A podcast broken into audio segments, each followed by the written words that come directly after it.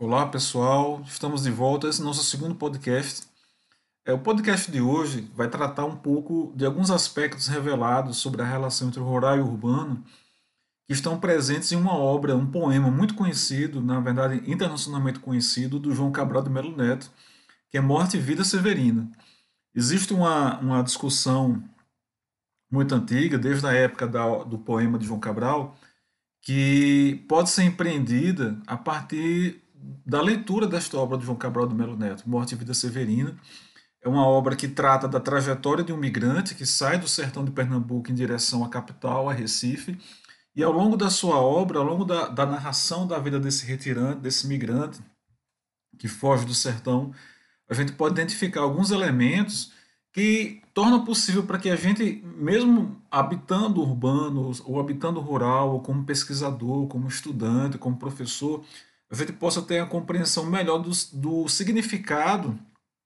dessa jornada, que é uma jornada que o, o homem do sertão, especialmente o homem do Nordeste do Brasil, tem feito ao longo da sua história em busca dessa esperança por um espaço de civilidade, de, de civilização de progresso que é representado nos espaços citadinos, né, no meio urbano. Existe um trecho da obra de João Cabral de Melo Neto, que é, eu gostaria de ler um trecho que é muito bonito, que é já, já próximo da, da metade da, do poema de João Cabral em diante, que diz assim: É a parte que te cabe deste latifúndio, é a terra que querias ver dividida. Estarás mais ancho que estavas no mundo, mas a terra dada não se abre a boca.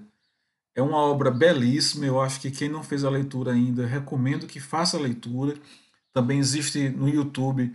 o, todo o filme é, foi feito também, além do, da obra, do poema, foi também feito, é, é, realizado um filme, peças de teatro, né, é, no Brasil todo. E é uma obra que vale a pena ser reconhecida, conhecida não só pelo seu aspecto literário, mas também como uma obra que denuncia uma, uma realidade, uma dinâmica de, de espacial, territorial de espaço que ainda hoje ocorre né, no Brasil no século XXI. Ah, essa relação do rural e do urbano, presente, que serve de pano de fundo da obra de João Cabral do Melo Neto, ela já é conhecida da maioria das pessoas, especialmente da universidade, dos estudantes de geografia, da sociologia, da arquitetura, do urbanismo, que é exatamente essa relação, é, essa relação de complementariedade que existe no espaço urbano como sendo esse espaço que é destinado a abrigar o progresso e o desenvolvimento. Mas a relação do rural e do urbano, ela vai além disso. Na verdade, a gente pode dizer que grande parte dos problemas de natureza urbana, os problemas urbanos, eles têm como todos eles têm como raiz questões não resolvidas pela nossa sociedade do meio rural. A concentração de terras, a seca e a fome que é, figura em muitas obras literárias, inclusive no, nacionais e, e do cinema, né?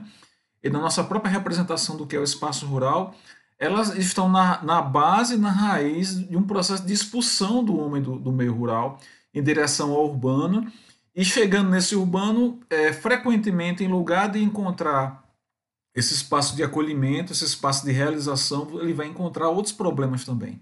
que vão gerar as dinâmicas, é, dinâmicas perversas da relação do homem com o espaço urbano, como a realidade da segregação, dificuldades de mobilidade urbana, os índices de violência então, discutir a questão urbana, os processos, os problemas urbanos, sem ter é, na, no horizonte a compreensão de que eles são originados de problemas formados em outro espaço geográfico, é empreender uma, uma análise dos problemas urbanos ainda enviesada e, e tendente a, a também produzir soluções também enviesadas.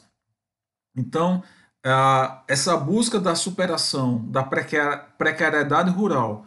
da fuga do homem do campo, da fuga do homem do, do, do, meio rural, do sertão em direção ao meio urbano, é uma fuga, na verdade, não da precariedade para um espaço de, de progresso, de maior civilidade. Na verdade, o que a gente assiste aí é uma transferência de precariedade. Uma precariedade rural,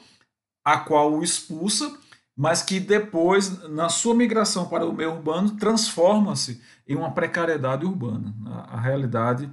é, tem, tem se mostrado dessa forma, essa, essa, essa relação de, de, de oposição entre rural e urbano, na verdade, é uma relação que é, está além apenas da complementariedade. Na verdade, ela corresponde a uma transferência de precariedade de vida, de habitação, de trabalho. Não é? Então, a, a obra Morte e Vida Severina, que foi utilizada, é, é utilizada ainda hoje, é, muitas vezes em sala de aula, para ilustrar a vida do retirante nordestino, ela é perfeitamente, é, ela se encaixa perfeitamente na discussão que precisa ser feita sobre a, sobre a realidade do, do, dos problemas urbanos né, no Brasil como um todo. É, 60 anos, há mais de 60 anos, né, Juscelino Kubitschek, quando chega à presidência da República no Brasil, ele, tem uma, ele traz uma, vem com ele uma promessa de construir uma capital federal e, na verdade, transformar essa capital federal em uma vitrine né, para promover um, um período de crescimento no Brasil. Havia essa, esse discurso desenvolvimentista, né, que ele entrava em contraste e, e, era contrário, na verdade era um paradoxo frente a uma realidade de um país tão grande como o nosso, com milhões já, milhões de habitantes, mas que ainda você tinha um número enorme de pessoas vivendo abaixo da linha de pobreza. É exatamente esse pano de fundo, essa promessa dessa arquitetura arrojada, né? Brasília é uma cidade planejada, uma cidade pensada por, por arquitetos, né? por planejadores aí que pensam o espaço urbano é, como esse lugar da civilidade, da modernidade, mas mesmo esse tipo de pensamento sobre a construção do ambiente construído, ele precisa ser posto em contraste com a formação do outro lado, na outra ponta do processo, de um contingente enorme de pessoas morrendo de fome no Nordeste do Brasil, principalmente, na região Norte também, e mesmo nas grandes capitais, como São Paulo, e uma industrialização que se vale exatamente da, é, é, da funcionalização de um exército de reserva que, incapaz de se reproduzir socialmente no campo, migra para a cidade, abastecendo a, a indústria com a mão de obra barata, mas que vai ter dificuldades de, de moradia, vai morar nas periferias, vai ter dificuldade de mobilidade, vai ter dificuldade de, inclusive, de, de ter uma composição salarial que lhe permita atender suas necessidades. Então, quando se fala em Brasília hoje, do ponto de vista da arquitetura, você pode ter um olhar, né, ter um olhar esperançoso,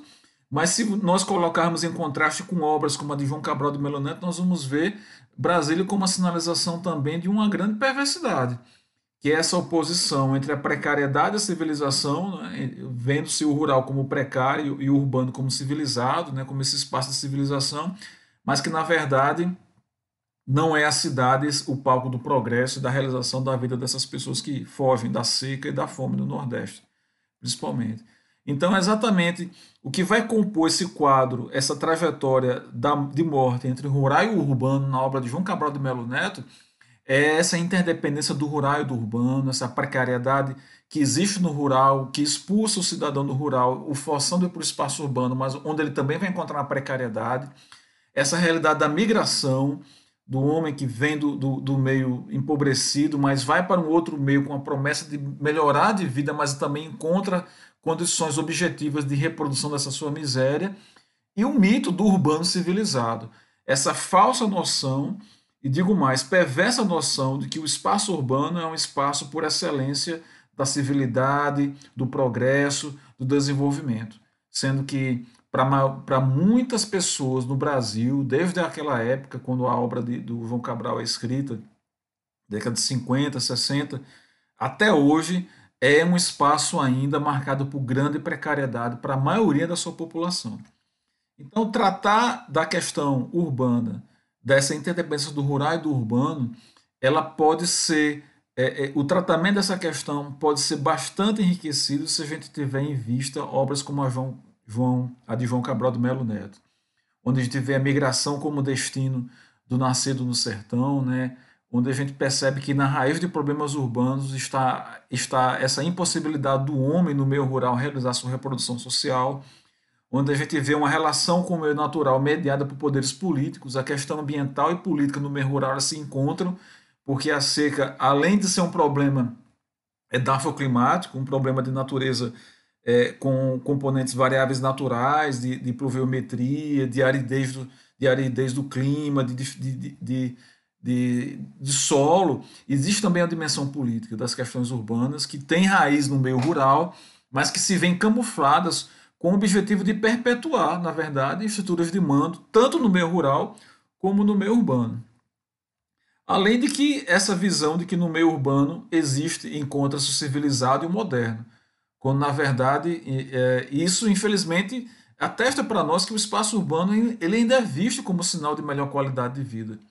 O futuro, o belo, o lugar da beleza e o progresso estariam no urbano. Estão, de fato, no urbano, e é isso, eu acho que a, a obra Morte e Vida Severina ela pode nos ajudar com, a, com beleza, né, com poesia, é uma obra poética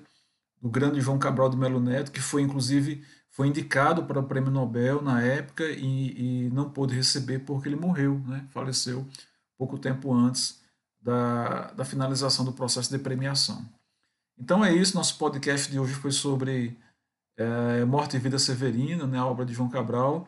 e essa relação entre a morte e o rural, a morte entre o rural e o urbano na, na trajetória do, do, do, retirante da, de Morte e Vida Severina. Então, até o próximo podcast. Foi um prazer estar com vocês novamente. Tchau.